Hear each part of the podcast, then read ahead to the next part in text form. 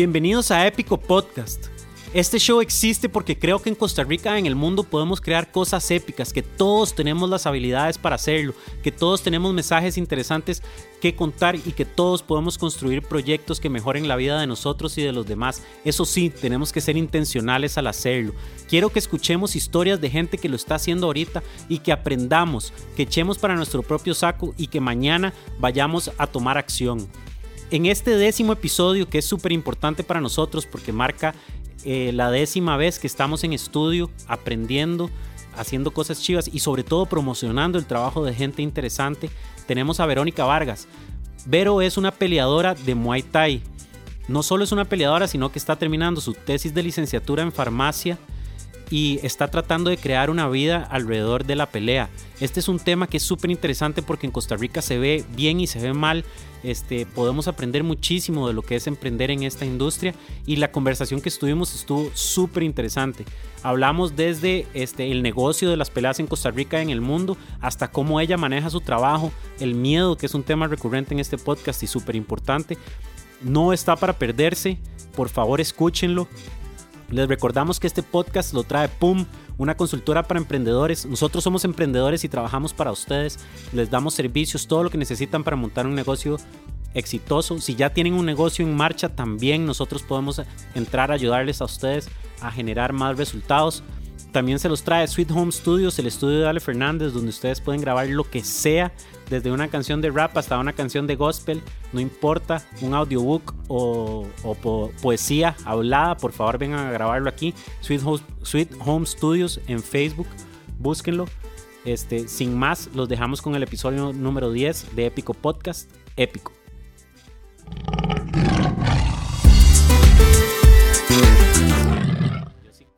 Que para ciertos tipos de trabajos o ciertos tipos de actividades hay que tener una dosis interesante de confianza en uno mismo. Por ejemplo, pelear. Me imagino que yo nunca he peleado. He peleado dos veces en mi vida en calles y ha sido la peor idea del planeta. Este, porque no hay ganadores en esas, uno nada más queda como un idiota. Pero este, me imagino que para ser peleador, si uno entra a una pelea con como dudando de uno mismo, fácilmente no le, le pegan en la cara, muy duro. Uy, es que si usted entra dudando, ya, ya perdió. O sea, bueno, en mi caso yo nunca he entrado dudando. Sí he entrado nerviosa, pero nunca, nunca dudando. Es que si usted no se la cree, ¿para qué está ahí? ¿Cuántas peleas has tenido? Cinco. Cinco, todas en Muay Thai. Sí, con diferentes. De hecho, las últimas dos han sido contra peleadoras de MMA y las reglas, digamos, como sin codos y cosas así, no me han ayudado, porque en ese momento con el entrenador que yo estaba entrenando se enfocaba mucho en, en tirar codos. Ajá. Y esa arma la tenía como suspendida. ¿eh? Y para las de MMA, que es Mixed Martial Arts, esos, no sé, en Muay Thai no se valen codos. No, Muay Thai es con codos y rodillas. Pero, pero cuando son las muchachas de MMA. Es que claro, digamos, ahí es a donde entra, no sé, por ejemplo, no sé si sabes de Jiu-Jitsu, como heel hooks, son como llaves a la rodilla. Ajá. Entonces, eh, digamos, se supone que si usted hace Muay Thai, usted su especialidad debería ser codos. Y una persona de MMA, ¿no? Entonces ahí es donde, para darle uno ventaja a la persona de MMA que está peleando lo de uno, es que MMA es un deporte ya. O sea, usted necesita ser 70% bueno en piso, 70% bueno arriba para ser bueno en MMA. No puede ser así como 100% arriba bueno y no tener piso porque lo van a matar. Sí, porque antes, en la, cuando comenzó, digamos, UFC, eh, en las épocas de Joyce Grace y todo eso, era verdaderamente un peleador que era boxeador, que solo boxeaba, contra un carajo de jiu-jitsu que solo hacía jiu-jitsu. Ya eso no es así. No, para nada. O sea, ya usted, si no sabe, bueno, por ejemplo, hace poco peleó Joana, que es la campeona de las 115 libras, y fue, fue muy chiva porque ella es campeona de Muay Thai. Y ella peleaba contra una Mai que solo es de Jiu-Jitsu. Ajá. Entonces, y la Mae Jiu-Jitsu igual, digo, obviamente tenía que tener buen boxeo porque Joana es imparable arriba. Entonces la Mae sí tuvo que, digamos, yo creo que el campamento de Joana fue defensa takedown, todo el campamento. Porque a ella, la Mae llegaba, le hacía un takedown, la bajaba y de una vez para arriba, como un gato, se levantaba y le decía, levántese. O sea, ni siquiera intentaba. O sea, ella era la que estaba dirigiendo la pelea, pero porque ella practicó demasiado eso en específico. Qué interesante todo este mundo, tengo tantas preguntas. comencemos con ¿Qué es Muay Thai exactamente? Porque ahora decís que especialidad codos, yo pensaba que eran más patadas, estoy mal, estoy bien. Ay, sí, es que no sé. Bueno, yo el año pasado fui a Tailandia, fue demasiado chiva. Y digamos, uno Muay Thai es de Tailandia. Sí. Ok. O sea, a mí me habían contado que, digamos, la historia ya como de Muay Thai, la cosa es que ellos tuvieron que inventar ese arte marcial para defenderse de los mongoles que estaban conquistando todo Asia.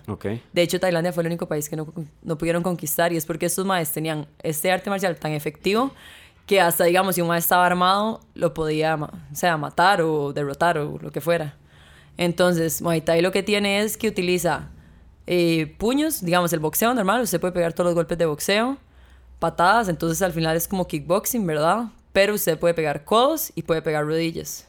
Y hay una cosa que se llama clinch, que es como que usted controla la cabeza del rival, pero al mismo tiempo usted si quiere puede pegarle una rodilla mientras lo está sosteniendo. O puede meterle un El codazo. clinch es como un abrazo, más o menos. Sí. O sea, para decirlo en términos coloquiales. Sí, sí, sí. Eh, sí, y usted igual puede votar al rival. Entonces, digamos, es súper humillante estar peleando y que mal lo vote. Es como lo peor. Porque se supone que, y no sé, usted debería tener buena base y que no lo voten. A usted la han Y votado. usted cae y en una pelea, sí, la última en Y fue súper humillante, se tuvo que ir con la cabeza abajo. Ma, es que esa madre era como cinco veces más fuerte que yo, entonces simplemente yo decía, de ahí sí. O sea, sí. ¿Cómo no me va a votar si es cinco veces más fuerte? En? Estados. Hace poquito estuviste en Estados peleando. Sí. ¿Y cómo fue esa experiencia?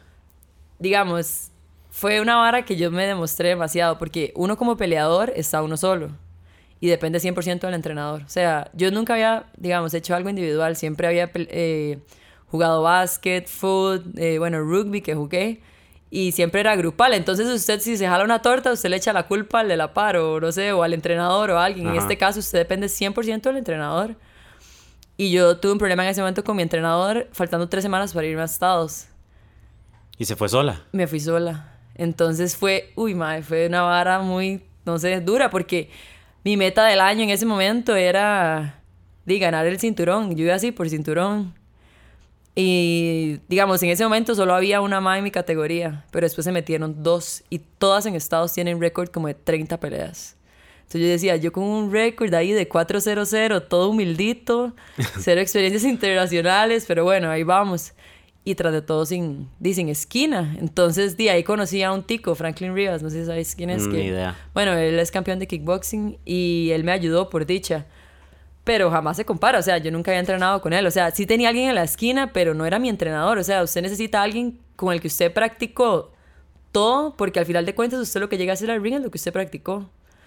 Entonces sí fue como una vara, no sé, como difícil, pero fue chivísima demostrarme que, di que, que era lo suficientemente valiente para subirme a un ring sabiendo que estaba yo contra la otra madre que tenía tres madres en la esquina diciéndole qué hacer. Y me imagino que el entrenador también en el momento sabe qué decirte para que reacciones de tal manera o, o ciertas, ciertas palabras claves que te recuerdan cosas o cosas así. Sí, claro, sí. Pero digamos, aunque tengo poquita experiencia, siento que cada pelea le he sacado como provecho para evolucionar como, como peleadora. Entonces, digamos, no sé, es vacilón. Yo ni siquiera estaba nerviosa para esa pelea. Sea, yo ya sabía lo que yo tenía que ir a hacer. Entonces, este, bueno, digamos, esta pelea fue mi pelea más difícil porque es la única que he perdido. Entonces, no sé, fue un golpe muy grande porque yo en serio, yo decía, yo voy a ganar esto. O sea, vengo muy preparada. Y, y fue, el primer round, son tres rounds de dos minutos eran. El primer round lo perdí porque la madre era absurdamente fuerte. O sea, yo estaba, no asustada porque no me daba miedo, pero sí estaba impresionada porque nunca, o sea, nunca la había dado con alguien tan fuerte. Y ella me ganó el primer round. Ella peleaba horrible, peleaba súper loca porque era de MMA, entonces no era muy técnica. O sea, peleaba en serio horrible. y, y entonces lo que hacía era como amarrar, hacer un amarre de MMA y no, yo no podía salirme. Eso pasó en el primer round, entonces digamos que yo lo perdí. En el segundo round ya la cosa se, fue- se empezó a equilibrar más porque como ella peleaba tan loca, se estaba desgastando demasiado. Como gastando la leche, que dicen, digamos. Hijo de Dios. Entonces ya estaba, ya estaba, digamos, ella ya estaba completamente desgastada. Y en el tercer round yo la agarré y yo, o sea, en serio, yo le, así le pegué unos golpes a la cara. Y ella lo que hacía era eso, amarrar y me pegaba como rodillas al muslo, como pun- o sea, lo que hacía eran puntos, pero di, como era una variación de Muay Thai, no, digamos, no importaba que ella me estuviera tocando la pierna, que se lo valían como golpe. Entonces perdiste por decisión. Dividida. Decisión O dividida. sea, significa además. que yo gané el tercer round, ella ganó el primero y el segundo unos jueces dijeron Unos que lo jueces ganó dijeron. ella y otros. Entonces, no sé, y- y incluso yo vi la final de esa llave y, y me fue mucho mejor que contra la que peleó ella. Qué interesante eso, cuando vos crees que hiciste un papel lo suficientemente bueno como para haber ganado la pelea, como que vos... de- O sea, quedó en el aire la decisión dividida que vos puedes decir todavía, yo creo que yo gané esa pelea. Sí en, sí, en ese torneo, si, usted, si daban empate, había un round más. Y si íbamos a ese round más, yo le iba a ganar. O sea, ella iba para abajo y yo iba para arriba. Pero se acabó el tiempo y usted nada más dice, ya, no puedo hacer nada más. O sea, son segundos, porque son rounds muy, muy cortos. Qué chiva eso. Eh, tal vez, ¿cómo lidias vos con, digamos, con esa decisión y sabiendo que ahora tenés otra pelea y, y tal vez esa decepción, entre comillas, que tuviste por no haber ganado una pelea que tal vez vos creíste que habías ganado? Este, me parece muy análogo al sentimiento que tenemos muchos en ciertos proyectos que uno siente que le pone todo el corazón y todas las ganas y que tiene buenas ideas y no salen por decisiones de otras personas. Este, ¿Cómo lidias vos con eso? De, eh, media hora después estaba en el cuarto mandándole al promotor del evento de acá que iba a pelear el 14 de septiembre. Eso, ve, eso a mí me parece fascinante, porque no, tú, no te diste ni siquiera tiempo de sentirte mal al respecto. Fue, ok, deme otra, yo sé, yo sé que puedo. Ajá, yo sé lo que soy. Ajá, y, y creo que en Costa Rica caemos mucho en, en, en actitudes derrotistas, muchas veces, Mm, como, puede ser. este, esto no me salió bien, entonces ¿para qué voy a seguir tratando? No sé cómo hacerlo. Y, y lo que yo veo en, en, en esa actitud tuya es algo que todos deberíamos echar a nuestro propio saco. No salió bien, ok, trágame el próximo reto. Ajá. Este, estuviste en Tailandia hace poco, ¿verdad? También. En noviembre. ¿Y qué fuiste a hacer? Bueno, fue en realidad que mi mamá quería ir y me dijo, jale, y yo di, obvio, jale, o sea, ah, creí que me iba a dar un una mejor sueño. respuesta, así como, no, Tailandia es la meca de Muay Thai. No, por entonces me fui". supuesto, o sea, ese era un sueño mío. O sea, era algo de mi bucket list, pero salió esa oportunidad en ese momento y yo tenía exámenes finales de quinto año de farmacia. Y yo moví fichas, o sea, moví a todo el mundo para poder ir. Yo tenía exámenes finales para ya Profe, salir. páseme el examen porque voy para Tailandia. Sí, exacto. Y todos No, felices. De hecho, digamos, mi entrenador en ese momento me hizo una carta y todo porque era una oportunidad única. Y en realidad yo sí fui a entrenar a Tailandia. O sea, yo pagué como 14 clases privadas y le di con los mejores del mundo. O sea, hay un mae que se llama Master Judd, que en ese momento estaba en Tiger y yo pagué, o sea, yo hice privadas con ¿Qué él. es Tiger, perdón? Tiger Muay Thai es la, como la academia más famosa de Muay Thai en, en Tailandia. Producen asesinos. Bueno, hay demasiadas, pero yo quería ir a esa. Y ahí está él, que era el entrenador de George St. Pierre de Muay Ajá. Thai. O sea, y ahora de hecho entrenó a Rafael dos años, ahora que peleó contra Eddie Álvarez. O sea, el mae es impresionante.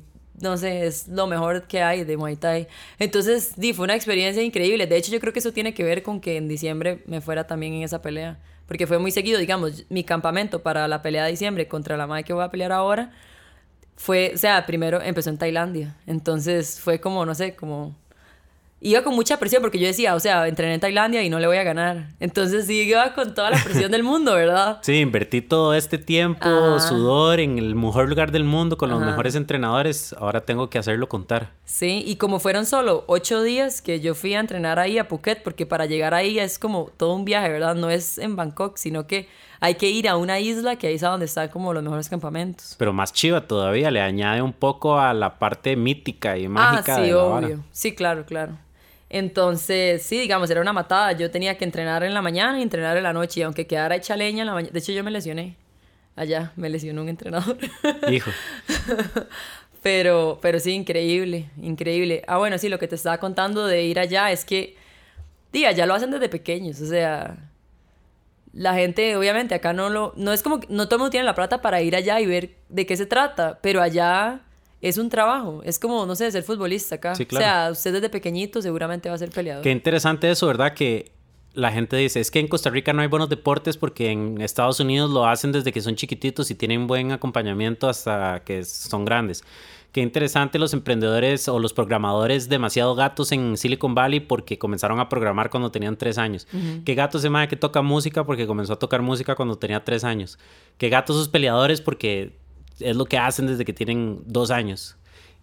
Porque es que somos tan buenos dándonos cuenta de eso y no somos tan buenos creando ese ambiente aquí en Costa Rica. Me imagino que en pelea es mucho más difícil decirle a una mamá, meta a su hijo a hacer Muay Thai, MMA y Jiu-Jitsu desde, desde muy pequeño. ¿Cómo crees vos que podríamos ir solucionando ese problema? ¿Cuál problema? Perdón. El de no, el de no querer, este, tal vez fomentar ese tipo de, no, no quiero decir hobbies, porque como hobby sí se hace, pero también darle más, darle más énfasis a, a MMA o a Muay Thai como una profesión, entre comillas. Sí, es que ahora en serio usted puede vivir de eso. O sea, es que antes no era tan bien pagado, pero ahora una persona eh, que va a pelear MMA profesional ya le deberían pagar como mil dólares por, por una pelea. Aquí en Costa Rica. Bueno, aquí pagan como 500 dólares. Pero con eso no se puede vivir. Dice usted, pero es que, es que eso es lo que no me he explicado. En Tailandia los, la gente pelea cada dos semanas. Cada semana. Y, y sí, qué diferencia porque en Estados, en UFC, casi, bueno, ahora con todos los problemas del, de- del, del trauma cerebral y todo eso que tienen, casi que pelean dos o tres veces al año máximo. Ajá, pero esos son los que uno ve, los que están top. La otra gente tiene que pelear cada dos semanas, cada mes. Y ganándose 500 mil dólares por pelea. Ajá. Bueno, entonces digamos que tal vez podría ser como do- entre mil y dos mil dólares al mes en Estados Unidos. Sí, este, eso era lo que te iba a contar, que digamos, ahora por dicha las empresas como que, no sé, están como motivadas con el deporte, con, de contacto, sobre todo con el MMA. Entonces yo creo que ahora más que nada lo que uno necesita son patrocinadores. O sea, que una empresa lo agarre a uno y le diga como, este, te voy a dar, no sé, 200 mil al mes para que me saques esta marca. Entonces yo siento que, digamos, en un país como Costa Rica, al ser tan pequeño, eso es fácil, pero usted tiene que ser bueno. Vos estás haciendo la tesis de licenciatura de farmacia, pero querés dedicarte a pelear. Bueno, yo también estoy trabajando, o sea, estoy con demasiadas cosas en este momento, pero todo lo que hago está- estoy feliz, digamos. Eh, yo tengo 26 años, entonces la verdad es que no me quiero arrepentir el resto de mi vida de no haberlo intentado. Entonces sí, sí me gustaría. ¿Y cómo, cómo crees que, que podrías armar una vida alrededor de pelear? Ya hablamos de que patrocinadores y eso, este, pero además de patrocinadores, ¿qué, qué es necesario? ¿Qué insumos necesitas para poder vivir de pelear? Porque me imagino que pagaron, que no necesitas un entrenador, si, más si es Mixed Martial Arts, necesitas un entrenador de piso, un entrenador Sí. arriba, necesitas preparador físico, necesitas fisioterapia, los campamentos que hablamos ahora, que son largos, ¿verdad? Sí. Antes de una pelea, este, vos tenés además muchos costos. Entonces, Ah, sí, ¿será que salen con los patrocinadores que hay ahorita? Eh, sí, lo que habría que conseguir, digamos, conseguir fisioterapeuta, eso es fácil. Nutricionista también. Por canje de patrocinio, digamos. Exacto, gimnasio también, de, independientemente de lo que sea. De hecho, yo ya tengo. A mí me patrocina desde hace rato. O sea, yo no sé por qué me agarró un gimnasio FMCC, que es Ajá. de los mejores. Bueno, para mí es el mejor de Costa Rica en entrenamiento. ¿Cómo lo digo? En, no sé. Funcional. Sí, sí, por así decirlo. Pero digamos, ahí a mí me entrenan específicamente para pelear. Ajá. Entonces, eso ha tenido demasiado que ver en, en cómo yo he evolucionado como peleadora, porque sí es como muy específico para mí. Y ahí han salido otras cosas, otros patrocinios. Entonces, es complicado. Yo sé que es complicado, pero no significa que uno no lo tenga que intentar. O sea, lo que sí necesitaría uno para vivir de eso, yo creo que es un patrocinio permanente. O sea, una empresa que diga, ok, yo le voy a dar como un salario. Sí, exacto. Y creo que eso es lo difícil. Alguien que crea en vos a largo plazo y no te diga así, hey, te doy producto. Ajá. No, es gracias por el producto, pero Sí, es que exacto. necesito pagar cosas. Ajá. Que es lo que La pasa. gasolina, digamos. La gasolina, Ajá. por ejemplo. O sea, comida. Sí. Además, tenés que comer muy bien. No, Exacto, es- sale no puedes comer McDonald's. O sea, es- son cosas orgánicas y proteína y todo lo demás. Y digamos, ahora que peleó McGregor contra Díaz, que sé que sos una fan de McGregor, si no me equivoco, estaban diciendo que el campamento de él costó cientos de miles de dólares. Sí, como 300 mil dólares, una cosa así. O sea, obviamente son ligas completamente diferentes, Ajá. pero, pero claramente hay costos y hay muchos gastos. Claro, él tiene 700 este, peleadores que andan con él y cosas así. Sí, ganó 3 millones de dólares. Sí. Mínimo. Claro, pero, pero ¿será que vos con una pelea podés cubrir los costos del campamento? De ahí no, no creo. No, no se puede. Eh, No se puede. Entonces vos ahorita, digamos, te, te financiás con tu trabajo y con algunos patrocinios que tenés. Sí, sí, exacto. Pero sí, digamos, en este momento sí hay que trabajar. O sea, si usted no trabaja, se muere de hambre. ¿Y, y, cómo, ¿Y cómo crees que podrías llegar a, a, decir, ok, ya no tengo que trabajar? ¿Qué tipo de, qué tipo de patrocinio necesitas? Vamos a hacer una campaña de patrocinios para Verónica, si alguien me está oyendo y quiere patrocinarla para que pueda dejar de trabajar y dedicarse solo a pelear.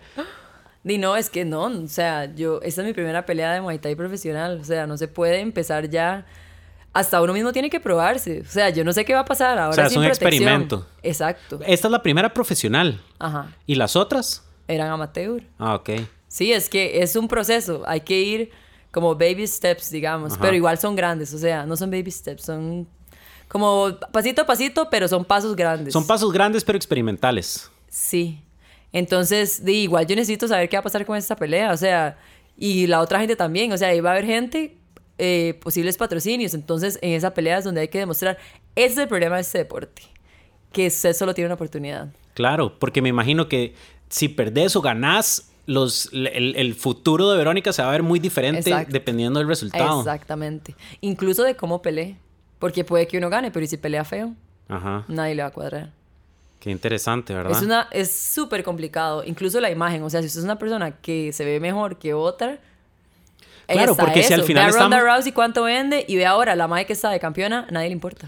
Claro, porque a los patrocinadores lo que, te- lo que les interesa es que vos representes la marca. Te van a poner en pósters, en, en publicidad, en todo lado. Sí, la imagen sí tiene que ver. Claro, si tal vez si sos la mejor del universo, no importa cómo te ves. Sí, sí, yo no creo, pero sí. Igual importa. Para mí que sí. Por eso de Ronda Rousey, o sea, la madre que le ganó a Misha Tate, la brasileña, Amanda Núñez, a nadie, nadie habla de ella, nadie le interesa y ella es la campeona en ese momento. Sí, yo oigo, yo oigo por ahí unos podcasts de gente que habla de, de UFC en Estados Unidos y tal. Y lo que se habla mucho es cómo, cómo programan las peleas dependiendo de quién quieren ellos que sea más estrella que otro. Ah, sí, claro. Entonces, si están, si están tratando de construir o de, de sí, de, de construir a un peleador, le tratan de tirar peleas que le convengan y demás para ir subiéndolo de estatus. Y a los demás no les importa. Ajá. Entonces, es como un poco desalmado también, ¿no? Aquí es igual. Es un negocio. Y aquí, aquí sí es un negocio. Por ahora no, pero tal vez después sí. Vos, es, esto es, la promotora se llama Costa Rica Fights. No, se llama Central Real Fights. Ah, Central Real Fights. Yo, yo creí que CR era de Costa Rica. Yo también, pero no. Pero, y son ticos. Es un colombiano el promotor. pero es aquí nada más. No, él hace en México, en Colombia. En Ah, bueno, es una cosa, es como una vara Sí, regional. y ya va a ser en Panamá. Ajá. Entonces ustedes, si les va bien en Exacto. CRF, aquí en Costa Rica pueden irse a otros lugares. Exacto. Ah, qué interesante. Sí. Y, y vos crees que también, y, y no digas nada comprometedor, pero este, aquí en CRF pasan esas mismas cosas como en UFC. Prefiero a esa persona que sea mejor, más estrella que esa otra No, persona. Eso estaba muy pequeño todavía. Todavía muy pequeño, Sí. no, no da para, para ponerse No. a jugar con eso. No. Ok, y cuando, cuando vos vas a pelear contra, ¿cómo se llama la muchacha contra la que vas a pelear? Se llama Jerling. Jerling, cuando escogís, ¿vos escogés la pelea con Jerling o alguien te la, te la propone o cómo, cómo funciona eso? Eh, puede ser de cualquier forma. Puede ser que yo la busque, puede ser que mi entrenador la busque, puede ser que el otro entrenador lo busque o ella. Y en este caso, sinceramente no sé, el promotor fue el que me dijo y yo dije, ok, está bien. Ok, porque si, fue, si dependiera de vos, a vos te gusta esta pelea, es algo con lo que vos crees que podés subir tu, tu marca personal, por decirlo así. Sí, sí me gusta, la verdad. O sea, di, quiero ver que lo que pasó no fue suerte. ¿Qué fue lo que pasó? Porque yo ya sé, pero contémosle a los demás. ah, en diciembre, eh, a los 2 minutos 10 segundos yo la noqueé. Ok. Y ya, y se acabó. Entonces ya, entonces ya le ganamos a Jerling y vamos por otra. Y, y es contra Jerling otra vez porque hay muy pocas mujeres peleando o, o es casualidad. Mm, porque hay muy pocas mujeres. Sí, Sí. y yo creo que eso no es solo aquí, ¿verdad? Hasta en Estados Unidos que han metido tanta promoción a, a las peleas de mujeres, todavía no, no está ni cerca. De hecho, aquí, bueno, entre nos, digamos, hay un déficit de mujeres en MMA en Estados Unidos y quieren latinas. ¿Ah, sí? Entonces, a las ticas y, y- y centroamericanas que están escuchando esto y por allá me dijeron que estaban escuchando en Ecuador, si se ponen a pelear puede ser que se vayan a Estados Unidos. Sí, entonces, di, hay que di, intentarlo, a ver qué pasa. Hablemos de ese tema un toque, porque yo te conocí a vos cuando jugabas rugby hace 6, 7, 8 años, ¿verdad? Cuando digamos yo ta- 6 años para no sentirme digamos seis vieja. años para no sentirnos tan viejos. Este, igual el rugby, las mujeres que jugaban rugby en ese momento, yo, acuer- yo me acuerdo que todo el mundo decía, ¿cómo? ¿Hay mujeres jugando rugby? ¿Y qué? ¿Son todas marimachas o Sí, qué? sí. Y, y ahora con peleas, ¿verdad? Hay como, Ah, la hay como un estigma terrible Ajá. en Costa Rica acerca de eso. Sí. Sí, más bien, digamos, no sé, en parte yo siento que por eso uno, no sé, tal vez se viste así como, digamos, yo venía para una entrevista y me puse vestido y tacones. eh. ¿Me entendés? Porque para que vean que en realidad no es así, o sea, que uno igual se cuida, se arregla, pero di, pasa entrenando en el gimnasio. Sí, sí, claro. Y además que, que el hecho que uno haga deportes de contacto no define si, si sos femenina o no sos Exacto, femenina o qué. exacto. Pero nosotros vivimos en una sociedad donde eso es como, no sé si intimida o da miedo o no estamos acostumbrados a verlo, no, no sé qué es lo que pasa. Sí, es que es un cambio, es algo diferente. O sea, no es a lo que se está acostumbrado, entonces me imagino que es algo así. Y ahí vos ves, vos que estás por supuesto más metida que yo en, en esa, en ese área, ¿hay más muchachas jóvenes entrenando? ¿No hay? Bueno, vieras que no sé, este. Yo he visto un cambio como del último, tal vez año y medio para acá, un año. Siento que sí, que ahora la gente está. O sea, como que. Bueno, o sea, yo sé que el año pasado MMA fue el deporte que más creció a nivel mundial. Ok. Y eso es algo grande, digamos. O sea, Sí, ser el deporte que más creció. Y, y yo sí veo, o sea, que la gente, no sé, por ejemplo, el otro día estaba en la oficina y una señora así diciendo, ay, yo veo a Connor y yo, y madre, o sea, qué jeta, ¿verdad? O sea, uno jamás imaginaría. Y O sea, mi mamá fue como- a UFC y se compraba camisa de UFC. Yo decía, eso es una locura. Bueno, pero su mamá, porque es la hija de, su- Bueno, de la mamá, Sí, sí, es no cuenta. peleadora. Eso no cuenta, eso no cuenta. Pero eso sí me impresionó. O sea, la señora toda seria. Ay, sí, yo vi a Connor cuando... Y yo, de ahí, esto ya está arrasando con el mundo. O sea, que gente grande... Y porque, digamos, hay gente que dice como, ay, no, es que es muy sangriento, ay, no. Y lo critica a uno, igual como Aitai. Que es súper peligroso y no sé qué. Pero, pero es demasiado chido ver eso, como gente grande que uno pensaría que es toda así, como conservadora. Y, y no, y están, les gusta un montón. Porque además está saliendo mucho más en medios, hay más Exacto, visibilización. sí. Y, un, por ejemplo, un Conor McGregor no solo se conoce por como pelea, sino que él es un personaje en sí mismo. Ah, sí. Él es mediático, Ajá. entonces más gente lo va a conocer. Y eso es lo que quiere UFC. Es que lo han manejado muy bien, la verdad. Y tal vez hace falta eso en Costa Rica, gente como un poco más mediática. Y vivimos en un país donde tal vez si alguien sale publicando mucho van a decir que, que bombeta, ¿verdad? Que rajón. o- Ah, sí, a mí me pasó que, digamos, un amigo me dijo, como usted debería haberse hecho página hace rato. Y yo decía, di, pero ¿cómo me va a hacer página yo? O sea, Sí, ¿quién soy todo yo? el mundo, exacto, todo el mundo va a decir que qué juega de viva, hacerme página de deportista y de atleta o de peleadora. Y yo dije, ay, ma, la verdad es que si me va a servir en el futuro para algo de patrocinadores, lo voy a hacer y lo hice. Y lo triste es que eso, o sea, aquí en Costa Rica, no solo con vos, es incontables historias de personas que no quieren montar su empresa o anunciar lo que están haciendo por miedo a que digan, uy, ¿el quién es para ser Sí. emprendedor? ¿El quién es para ser peleador? ¿El quién es para ser atleta? Sí, pero ahí es a donde uno no le tiene que importar lo que la gente dice. Sobre todo en este, digamos, ahora con esta pelea, no se imagina el cambio que fue pasar de pelear en eventillos pequeños ahora. O sea, di, igual cuesta, ¿me entendés? El otro día estaba viendo el video y vi que una mae puso como, uy, mae, ojalá la peguen en esa juega de viva, no sé qué, una hora así, yo, di, bueno, está bien. A mí me encantó que vi un video tuyo de, de promocionando la pelea y al final dice como, no me acuerdo exactamente qué dice, pero dice como, y cuídese porque la voy a matar o algo así, Ah, no. dice. Y me encantó. No, no, yo dije, es que eso también era para vender la pelea. Sí, que eso es lo que la gente obviamente, no sabe, ¿verdad? Yo obviamente, inme- tiene promoción como todo. A mí me cae súper bien la hija contra la que yo voy a pelear. Yo inmediatamente le mandé un mensaje así como, hey, tuve que hacer esto, pero usted me cae súper bien, no se lo tome personal. Y ella, sí, tranqui. Y ella también hizo lo mismo.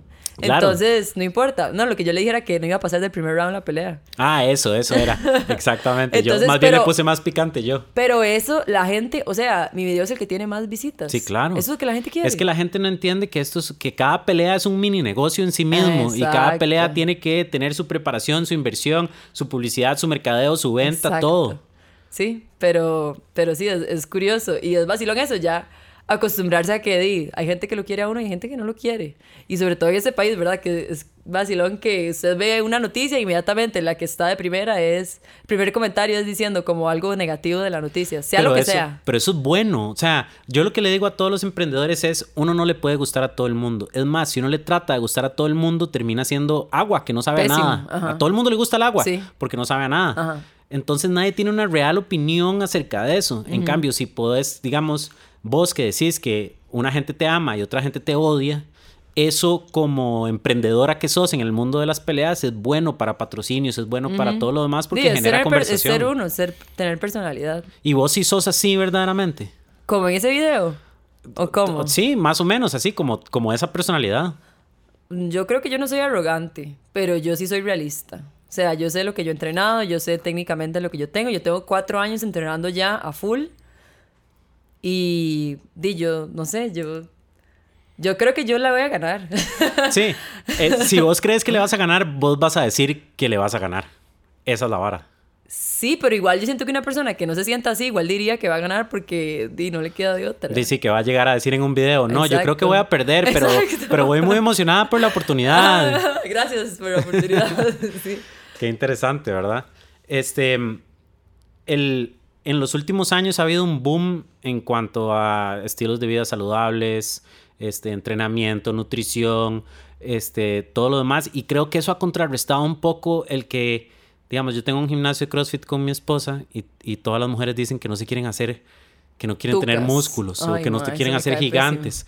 Este, y digamos, yo te veo a vos y no, todos dicen, es que las mujeres que hacen CrossFit parecen hombres. Yo te veo a vos, no sé, CrossFit, obviamente, sos peleadora, pero no pareces un hombre para nada. Este, ¿Por qué la gente, aunque vea con sus propios ojos, por qué crees que la gente sigue creyendo esas tonteras? Ay, es que eso a mí me parece una estupidez, la verdad. O sea, si usted tiene esos músculos son para algo. A mí me gustaría si pudiera ser más musculosa, pero di, así soy. Pero para mí es chivísima. O sea, yo veo una mujer que la veo musculosa. No sé, yo conozco a Alexandra, una que hace CrossFit. Y yo la veo a ella y ella es demasiado. O sea, tiene una espalota. Yo digo, ma, es que eso es un arma. O sea, eso es una herramienta que ella tiene para ser mejor, ¿entendés? O sea, ya la parte un arma para matar a alguien en la calle. Saludos a Alexandra, que es amiga. O sea, yo, yo pienso eso, que digamos que usted es para algo. No sé, que usted diga, no sé, la gente que dice, ay, es que la gimnasta, la espalda, mae, o sea, ¿no? Y ella esa madre tiene esa espalda porque le sirve para eso. Yo en serio me parece una estupidez. Es como que nadie criticaría a alguien que es muy bueno en mate, en que se haga matemático y use la matemática para avanzar en su vida, ¿verdad?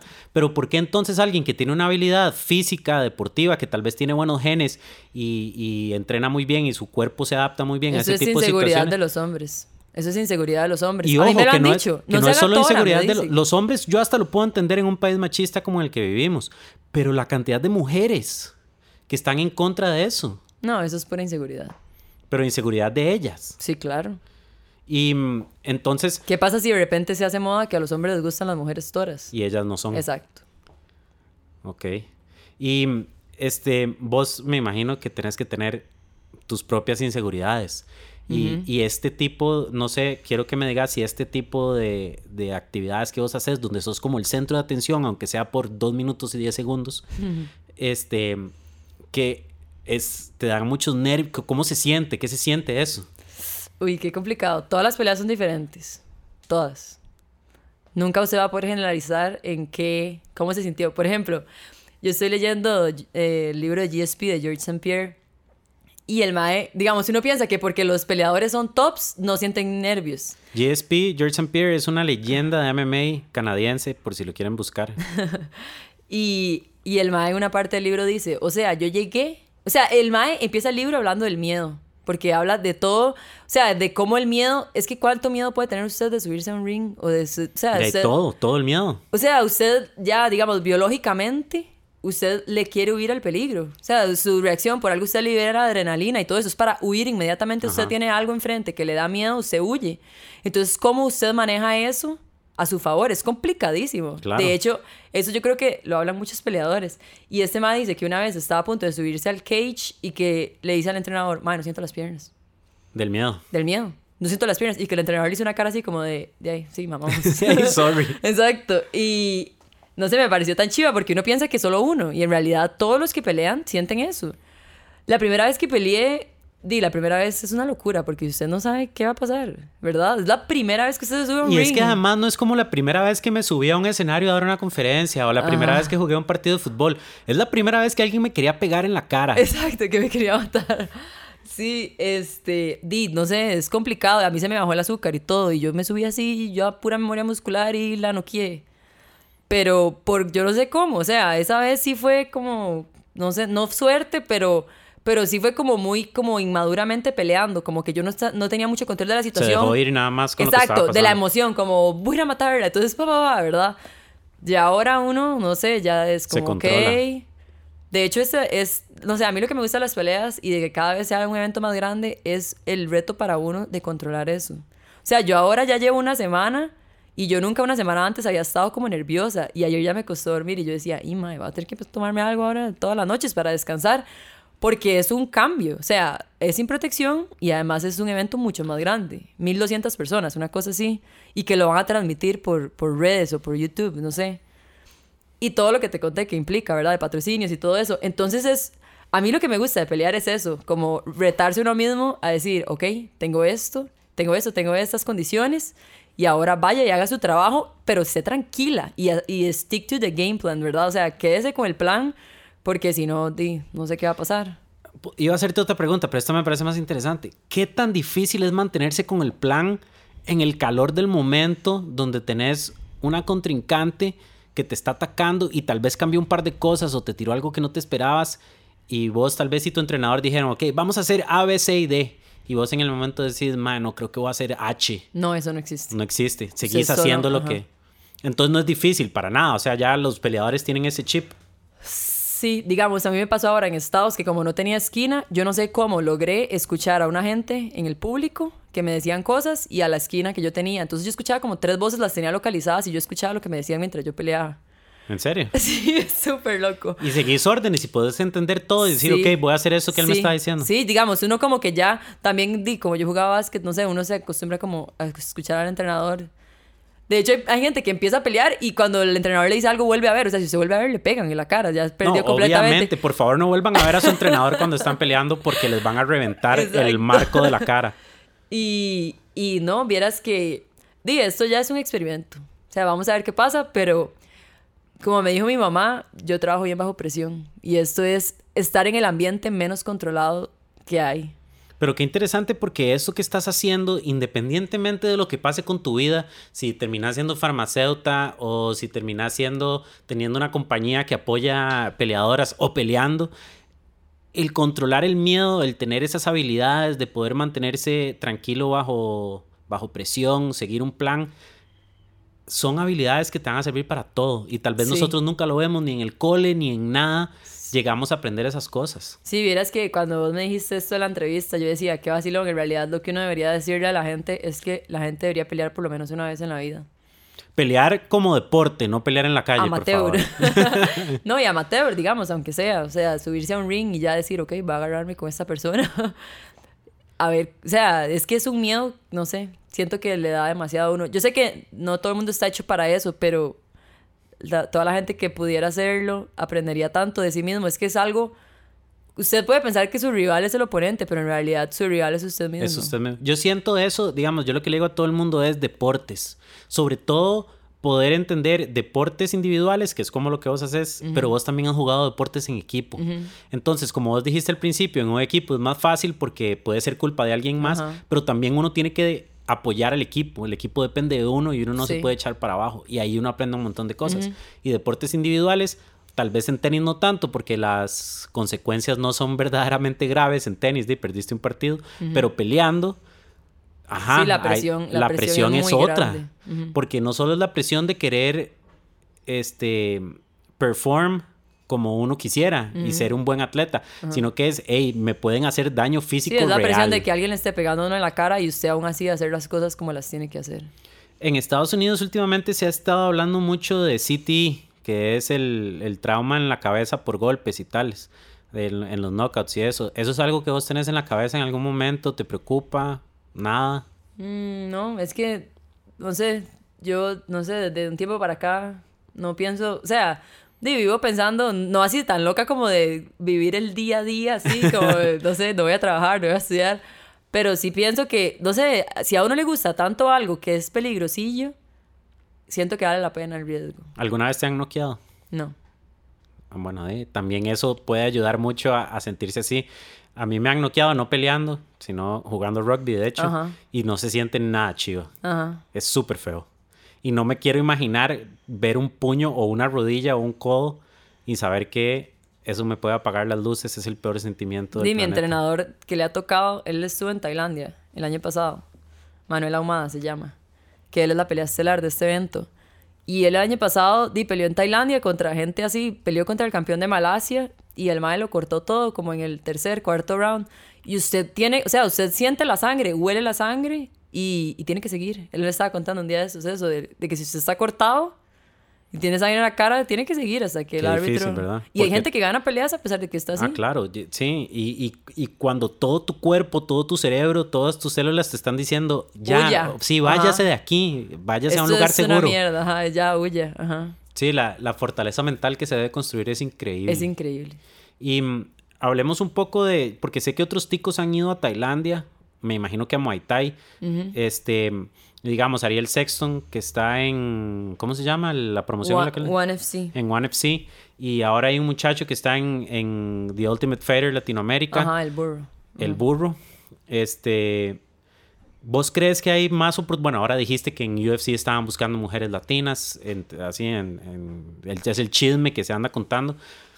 Eh, ¿Vos crees que es una excelente oportunidad ahora para que más mujeres o más hombres inclusive vean MMA o Muay Thai o pelear de cualquier tipo como, una, como, como un estilo de vida, un- una profesión?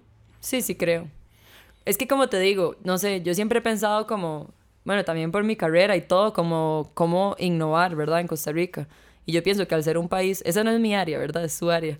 Pero yo pienso que al ser un país tan pequeño, no es tan, fa- no es tan difícil, no hay tanta competencia. O sea, si yo quisiera ser peleadora en Brasil, di, no puedo. Porque hay 80 mil mujeres que quieren ser peleadoras en Ajá. Brasil. Pero yo siento que aquí somos muy afortunados por eso, porque si usted quiere innovar, realmente no es tan complicado. Es nada más ser muy bueno, pero la- no hay tanta competencia. Claro, pero y no es solo ser muy bueno, porque el hecho de que en Brasil haya un mercado ya tan, tan interesante de peleadores o de cualquier otra cosa, porque Brasil es buenísimo en startups tecnológicos, Brasil es buenísimo en fútbol claramente, Brasil es buenísimo en CrossFit, en todo lo demás, este, ya, ya los ojos están puestos en Brasil. ¿Verdad? Ya los scouts están yendo a Brasil, ya las empresas están buscando patrocinar gente en Brasil y en Costa Rica no. Entonces no es de que la gente está viniendo a ver aquí, hay que llamar la atención de esas Ah, personas sí. de alguna manera. Entonces, ahora más temprano, antes de comenzar a hablar, me dijiste que vos veías lo que vos estabas haciendo como un emprendimiento. Sí. Y los emprendimientos requieren de una dosis severa de mercadeo y ventas. ¿Cómo, cómo, ¿Cómo haces vos tu mercadeo y tu venta? Que ya lo hablamos un poquito, pero ¿tenés alguna estrategia, algún plan o algo? ¿O es más o menos lo que va saliendo? Di, es que, es que primero, por ejemplo, hay que salir de esta pelea a ver qué pasa. O sea, yo hasta ahora realmente estoy viendo esta parte como de mercadeo y así, porque antes no había tenido la oportunidad y era muy difícil. Pero ahora, como es pelear en un evento grande, realmente ha sido, ha sido fácil. Pero es que este deporte es por resultados. Entonces, usted tiene que ganar todas las peleas que pueda. Usted no puede manchar su récord. Por ejemplo, si usted va a pelear MMA y ya usted empieza a perder, ya no, ya, o sea, ya no puede hacer nada. Y hay otro punto interesante es que en Estados Unidos, por lo menos en UFC, las peleas grandes no solo nos, me imagino que tienen como una como un monto asegurado que te van a pagar después de la pelea, pero también comparten las ganancias por pay-per-view, por ver por demanda. Sí, de eso no sé mucho, pero me A- parece. Aquí creo a mí aquí me imagino que no. Ah, sí, Entonces, no. cuando vos ves a Conor McGregor teniendo el- la conferencia de prensa antes de la pelea, tirando botellas de agua y haciendo loco, él está vendiendo su evento para Por que más gente lo pague y él pueda recibir más ganancias de eso. Por supuesto. Entonces, otra de las razones que yo, que tal vez no vemos tantos peleadores en Costa Rica, a pesar de que hay muchos, hay eventos, de que no, de que más personas no lo conocemos, puede ser por eso. Sí, es que aquí es difícil, porque digamos, ahora vender esa pelea fue difícil, porque es Muay Thai, es una cosa de mucho respeto. O sea, usted nunca va a ver a alguien de Muay Thai faltándole respeto a otra al oponente, jamás. O Eso sea, es jamás. como más formal que, que MMA. Ah, sí, por supuesto. Sí, no. O sea, mi entrenador ni siquiera se atrevió a decir nada del otro mae. Porque es, es de respeto. Y porque es un deporte tan duro que usted puede decir algo y no. Y pierde. Entonces a la gente eso no le gusta. Obviamente MMA también, pero sí se da más por esto de vender. Y por eso yo creo que esa es la diferencia que ha hecho ese deporte. Como lo han vendido. Por esto que hacen, de que uy, mae, no sé, y llegan y tiran una bomba antes de la conferencia de prensa, entonces ya la gente se vuelve loca. ¿Una bomba guanacasteca? o...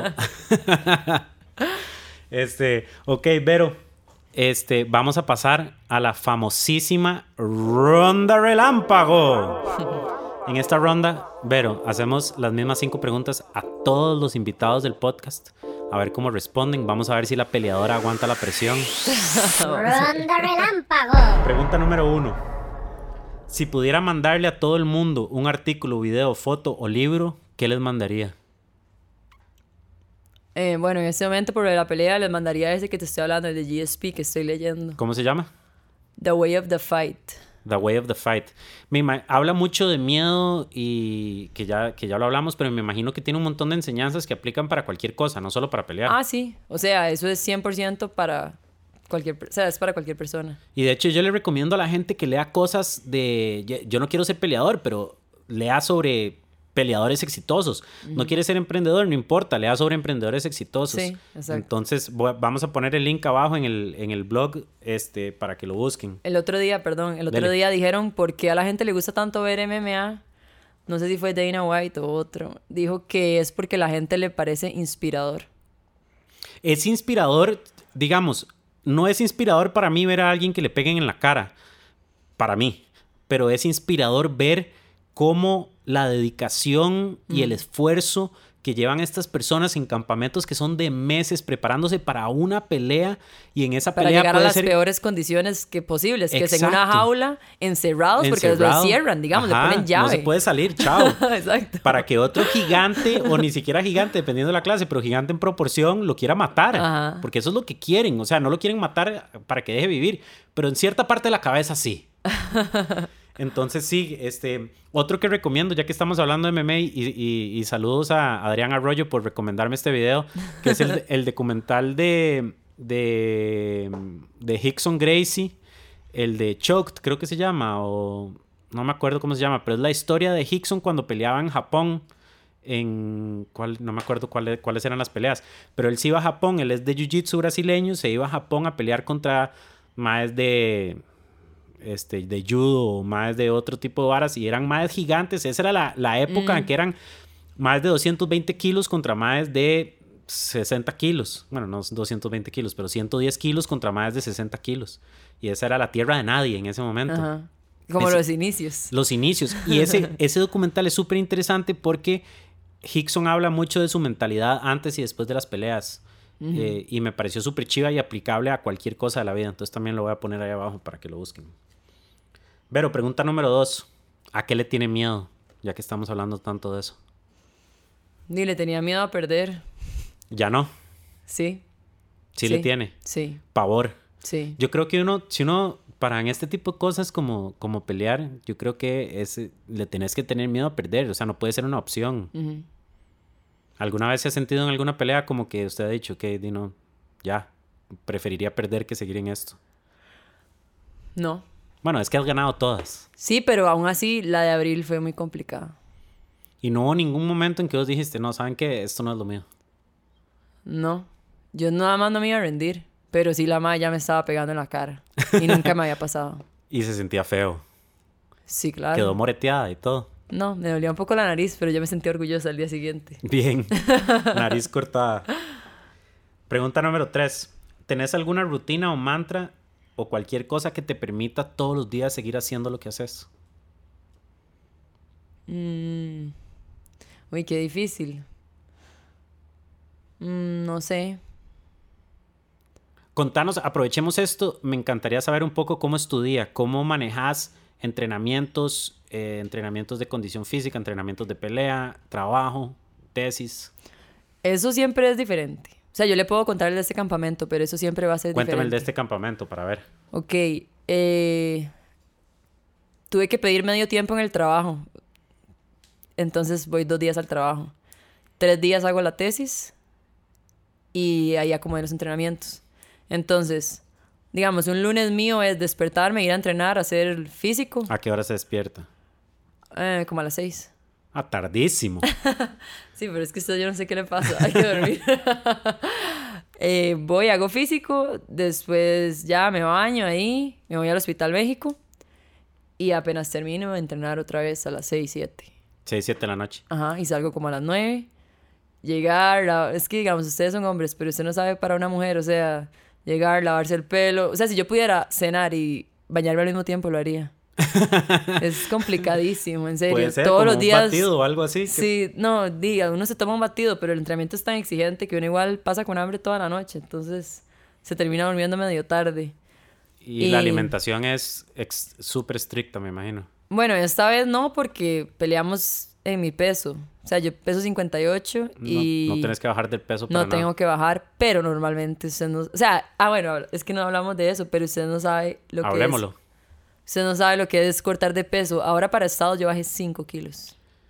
5 kilos y de hecho yo, bueno, que oigo cosas de MMA y así, hay gente que corta Ah, sí. 10, 15 kilos. Ah, sí, pero eso es una locura. ¿Y cómo se corta ese peso? Con nutricionista y lo que falte se deshidrata. Y ese, ese deshidrata es lo que hemos visto tal vez en películas, que la gente se pone un montón de ropa y sale a correr Ajá, y, exacto. y has hecho eso, así, con esos Sí. trajes como de aluminio. en y todo. Estados me pasó que por el viaje subí un kilo más, como por viaje. Retención de agua. Ajá. Y entonces tenía que deshidratar 3 kilos en menos de 12 horas. ¿Y cómo, cómo fue ese proceso? Y estaba en Horrible. Orlando, entonces era muy caliente. Entonces me ponía doble buzo, doble suéter y hacía sombra y salía a correr. Pero Qué uno chiva, está. suena chivísima. Ah, Suena, es horrible, en serio. Ya al final del pesaje, o sea, cuando ya iba a llegar a pesarme, ya empecé a que no escuchaba de un oído. ¿En serio? De la empalidad, sí. Y los labios todos blancos, sí, sí, es complicado. Y después del pesaje sí puede comer todo lo que le da. O sea, Sí. hidratarse me imagino primero. Sí, todo, todo, ya después ya. con todo. suero y toda la carajada. Ah, sí, hay que hacerlo bien, si no, sí se puede sentir mal uno. Ok. Pregunta número cuatro.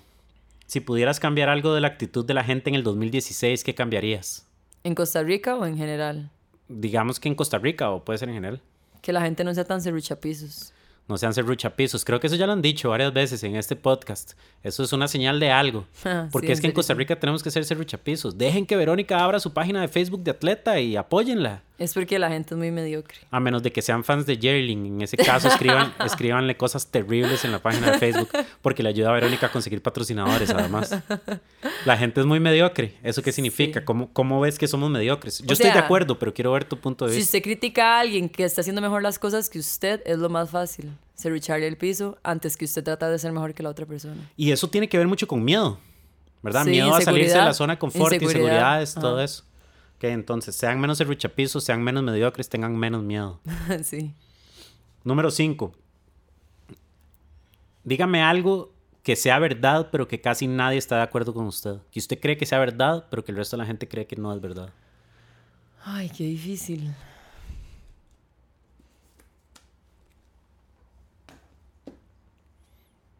Que las mujeres pueden pelear. Se la doy yo. Que la gente no está feliz con la vida que está viviendo en Costa Rica. Bien, esa me encanta, me encanta. De hecho, este, los que no siguen Fuck Yeah Monday, síganlo. Este, pero mucho de lo que yo hablo con Fuck Yeah Monday es que el, el odio por los lunes que la gente tiene no es odio a los lunes, es odio a la vida. A la vida. No están felices con la vida que están llevando. Y entonces me imagino que el tratar de, de hacer que le- las peleas funcionen para vos es, es tu, tu manera de alcanzar eso que, que te trae felicidad en la vida. Claro. Y sí es difícil. Sí, claro, obviamente. O sea, yo ya esta semana yo ya quiero salir de esto. O sea, todavía me falta toda la semana de entrenamiento. Pero es legítimo que uno oye con la gente que está más feliz y dicen, ma, ya estoy harto de hacer esto. Apenas entregan el proyecto, están, ok, ¿dónde está el próximo? Tráigame el próximo. Sí, Y eso, apenas vos te despertás después de una pelea, ya quieres pelear otra vez. sí. ¿Cuántas peleas tenés más o menos al año? De ahora por dicha tuve ya, ya la tercera este año, pero vieras cómo cuesta.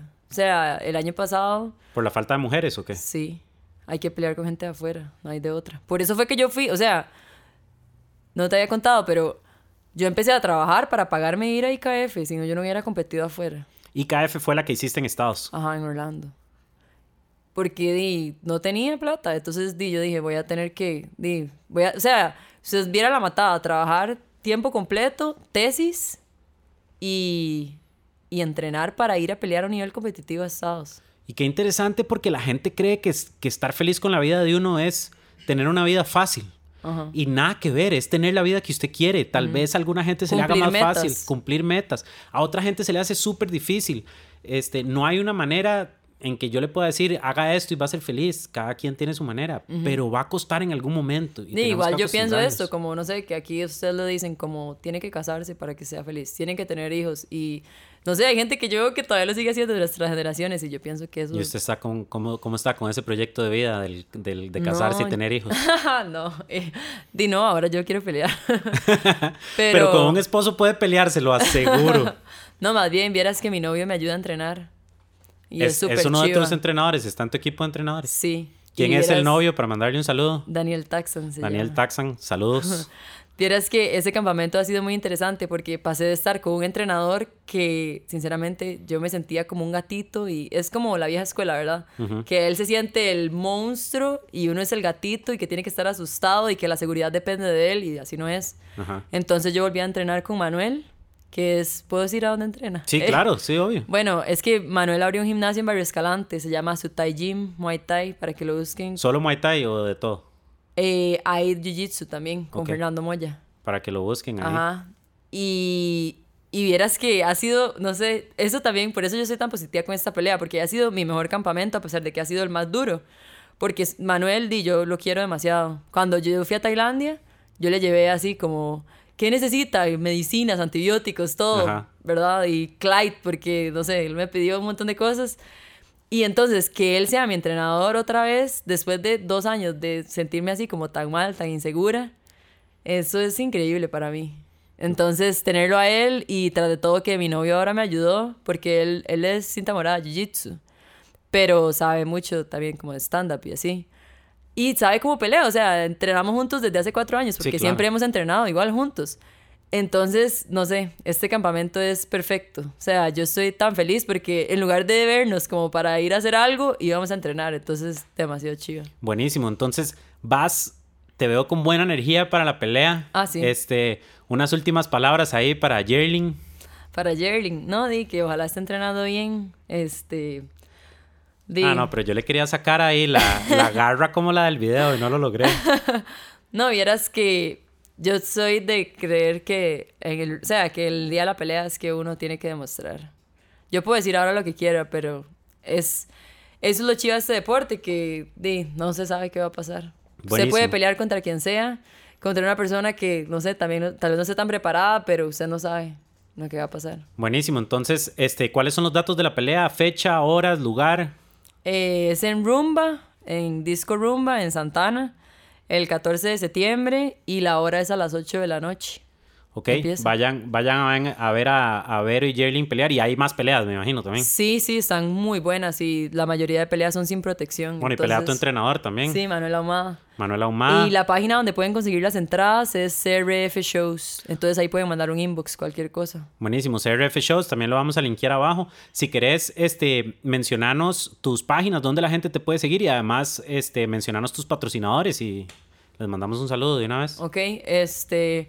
Bueno, la página es Verónica Vargas. Em, En Facebook, Verónica Vargas, ahí van a encontrar la página. y el gimnasio donde estoy entrenando es Sutai Gym. Su- es que no sé cómo aparece, ¿sabe? Para buscar un toquecito. Sutai Gym Costa Rica. Sutai, ¿cómo se escribe Sutai? Se escribe S-U-T-A-I. Ok, Sutai Gym Costa Rica. Ajá. Y de patrocinadores, bueno, ahora la empresa donde trabajo me está ayudando, entonces Pronol, Aminoax, que son de Aminoax es un producto muy bueno como para entre- eh, perdón, son aminoácidos, entonces eh, para di, tomar en las mañanas y así como uno necesita demasiados suplementos en este deporte. Y qué más? Eh, bueno, FMCC, que es el gimnasio donde entreno. Y nada más. Ok, listo, ahí están los patrocinadores de Vero. En realidad esta, este, esta conversación estuvo súper chiva. Aprender un poco de una industria que, que casi nadie conoce este, en el país. Ver mujeres que están haciendo cosas que otra gente les dice que no pueden hacer, pero no les importa. Este, ver cómo se puede crear un emprendimiento de todo, cómo se puede aprender, cómo se puede quitar el miedo. Me pareció chivísima, Vero. Muchísimas gracias por venir. Este, ahí después de la pelea vamos a estar hablando con vos y, y updateándole a la gente cómo, cómo te fue. Te deseamos la mayor de las suertes. Les recordamos que el podcast lo trae PUM, consultoría para emprendedores. Nosotros también damos servicios para emprendedores. Si usted está comenzando un proyecto y quiere hacerlo exitoso o ya tiene un proyecto en marcha y quiere mejorarlo, por favor busque a PUM, pum.cr, P-O-O-M.cr. Este, ahí está toda la información. También les recordamos que estamos grabando esto desde el estudio de el famosísimo El Potranco Ale Fernández, Sweet Home Studios. Lo pueden buscar así en Facebook, Sweet Home Studios. Y pueden seguir a Ale en su página de Facebook, Ale FDZ, esas tres letras, FDZ, Ale FDZ. Muchísimas gracias, Ale, por este, tu ayuda. Sin más, nos vamos. El episodio número 10 estuvo épico.